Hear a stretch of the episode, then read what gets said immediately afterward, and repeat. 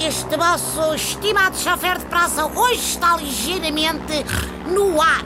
Apliquei aqui umas gigas jogas a fazer dasas na viatura e cabo eu, a caminho da Madeira. Deixa passar este lindo táxi hidroavião que a gente vamos bailar. Eu vou naturalmente assistir ao Portugal-Suécia, que se joga logo à noite, mas não vou sozinho. Quem é que eu levo aqui à pendura?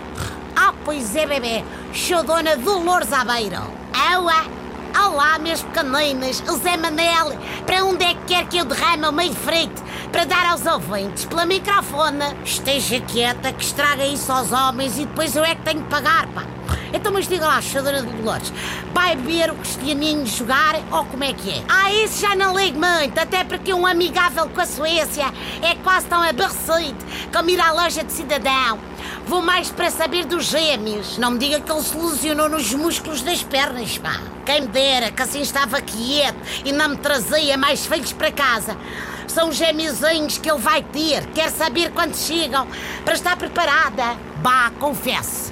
E quer saber quem é a mãe, não? Aua, a mãe sou eu? Eu sei lá quem é que são as pequenas. Elas entram e saem de casa com tanta rapidez que eu nem lhes fixo o nome. Também não está entusiasmada por ter mais dois netinhos?